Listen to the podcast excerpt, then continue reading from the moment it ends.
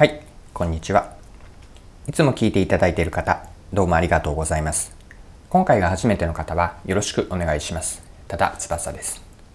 このチャンネルはビジネスセンスを磨くというコンセプトで毎日配信をしています。え今日は何の話かというと、アナロジー思考についてです。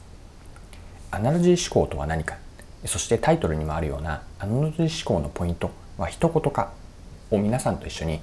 掘り下げてアナロジー思考とは何かどうやってアナロジー思考を身につければいいかについて掘り下げて一緒に考えていきましょう。えそれでは最後までぜひお付き合いください。よろしくお願いします。はい。え今日のテーマはアナロジー思考です。え皆さんはアナロジー思考というのをえご存知聞いたことがあるでしょうか？アナロジー思考とは何だと思うでしょうか？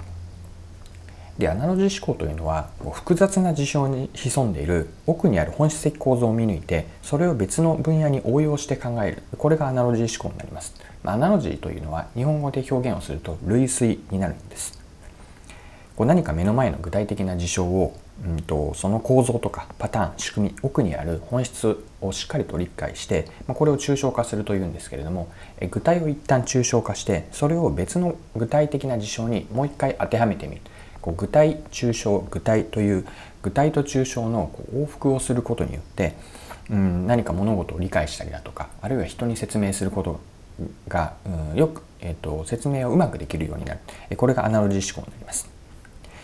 ではアナロジー思考をどのように身につければいいか。アナロジー思考を鍛える方法はどんなものがあるでしょうか。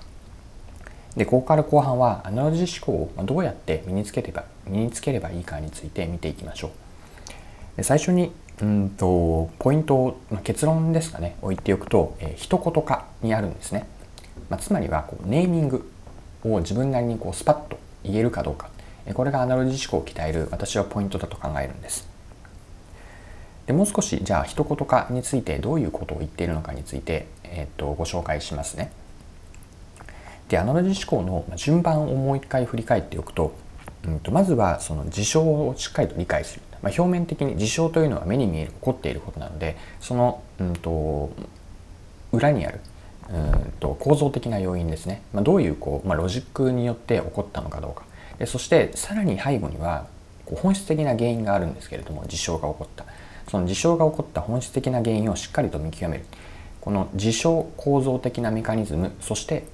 本質というこう3つのレイヤーぐらいに分けてそこまでま深く、うん、と具体をえ、見ていきます。で本質にまでたどり着けるとこうその起こった事象のかなりこう、ま、抽象化というか、まあ、要するにどういうことかというのが見えてくるんですね。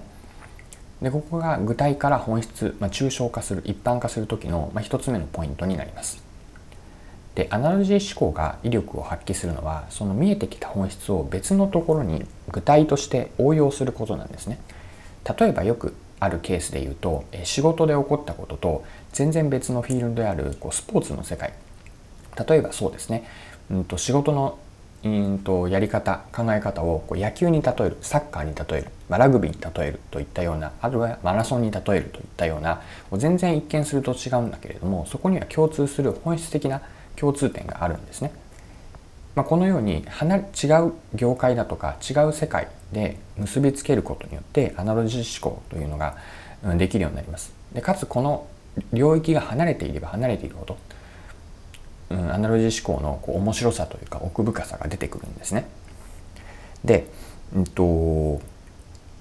今日のアナロジー思考のポイントは一言化にあるというふうに言って言っているんですけれどもその抽象化する時に要するに一言で言うとどうなるかというのを考えることによって具体から一気にこう抽象度のレベルが上がっていくんです。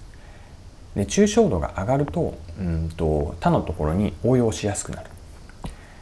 で一言化のうんとプロセスも2つあってこう具体を抽象化する時に、えー、プロ一言化をする場合とえー、具体と具体の共通点例えば今の話で言うと仕事と野球の話の共通点が見えてきた時にその共通点を一言で表すとどうなるかという2つの具体から、えーと、共通点を抽象化する時この両方で一言化、えー、要するにどういうことなのか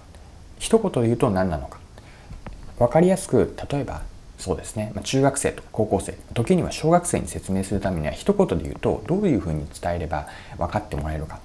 この思考考え方をすることによってアナロジー思考普段から意識することにもつながりますしその積み重ね一言にするとどうなるかという積み重ねがこうアナロジー思考を鍛えてくれます、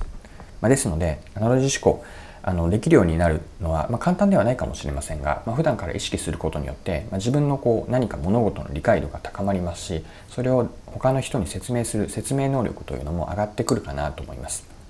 是非この時に、えー、具体から抽象そして2つの具体を共通点を一言で言うとどうなるかこの一言化をポイントにしてアナロジー思考を意識してみるといいかなと思います。